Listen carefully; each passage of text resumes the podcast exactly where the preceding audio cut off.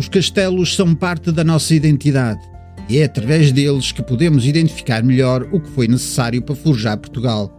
Este livro tem um requinte fotográfico único e o rigoroso texto de Miguel Gomes Martins, que é um especialista na arte militar medieval, faz-nos recuar no tempo. De norte a sul, temos aqui uma seleção que nos deixa maravilhados perante a magnificência destas estruturas que tinham como missão defender o território e as suas populações. Ao longo dos séculos e à medida que conquistamos território aos muçulmanos, fomos modificando as estruturas de defesa. Os castelos e fortificações foram, deste modo, tendo cada vez mais importância na defesa dos territórios. O processo foi sendo feito entre avanços e recuos, ora conquistadores, ora conquistados.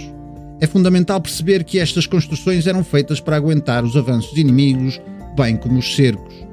E é nesta altura que percebemos como é crucial o abastecimento de água. Por isso, é comum identificarmos cisternas no seu interior que tornavam possível o armazenamento de grandes quantidades do precioso líquido.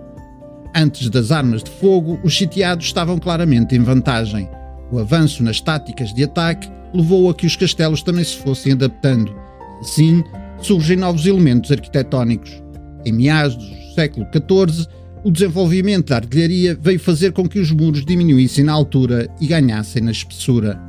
Os castelos portugueses tiveram influências quer dos muçulmanos, quer das cruzadas, onde aprendemos todas as inovações da época na arte da construção. Boas leituras!